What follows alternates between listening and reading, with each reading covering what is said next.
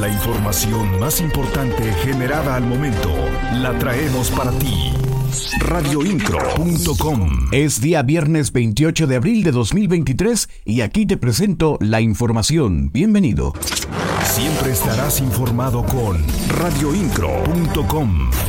Las obras de Paseo 5 de febrero se comenzarán a pagar hasta que queden concluidos todos los trabajos, aseguró el secretario de Finanzas Gustavo Leal Maya.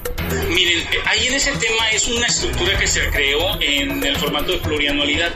Eh, obra pública plurianual significa que una vez que concluya la obra, la comenzamos a pagar. Este año se tiene destinado 1.478 millones de pesos, de los cuales una vez que concluya se comenzará este, a pagar.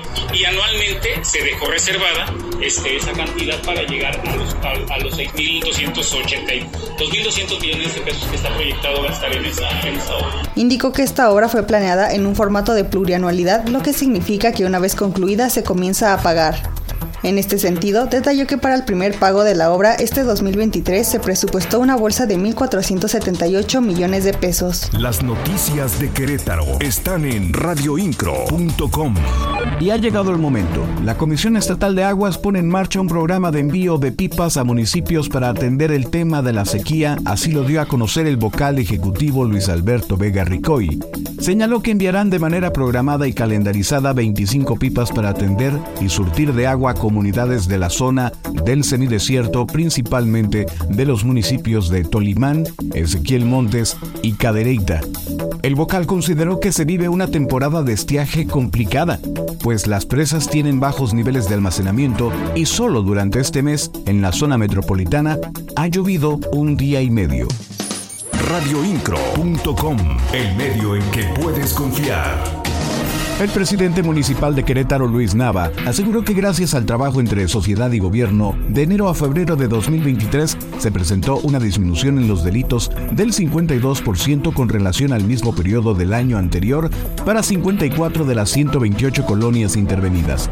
Lo anterior al presentar los avances del programa Somos Querétaro, contigo prevenimos radioincro.com. El presidente municipal de Querétaro, Luis Nava, informó que este 2023 se aplica una inversión de 119 millones de pesos para la ejecución de obras de reconstrucción y complemento de infraestructura pluvial, presupuesto que recordó se suma a los 491 millones de pesos que para el mismo fin se han destinado entre 2018 y 2022. Estás mejor informado. radioincro.com. Cada una de las entidades de la República tendrá que adecuar la reforma hecha a la Ley General de Derechos de las Niñas, Niños y Adolescentes, la cual tiene por fin fortalecer la ejecución y garantizar el oportuno cumplimiento de la pensión alimenticia de manera homologada en todo el país. Lo anterior lo mencionó la magistrada presidenta del Tribunal Superior de Justicia, Mariela Poncevilla, quien agregó que esto tendrá que ser una vez que se publique la ley, la cual ya está aprobada en el Congreso de la Unión. Siempre estarás informado con radioincro.com. La UCEBEC ha brindado apoyo psicológico al estudiante menor de edad de segundo año, quien fue víctima de presunto acoso sexual por parte de otro alumno de sexto grado en la escuela primaria Benito Juárez, ubicada en San José el Alto, al nororiente de la capital del estado. El coordinador general de la unidad, Raúl Iturral de Olvera, informó que se ha platicado también con la madre del menor afectado.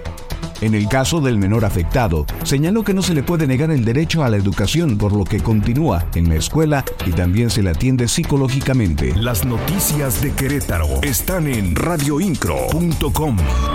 Y aquí y hasta este momento, la información más importante generada. Tengo más información en los siguientes servicios informativos, así que mantente conectado. En la voz, Juan Pablo Vélez. Actualidad informativa. radioincro.com.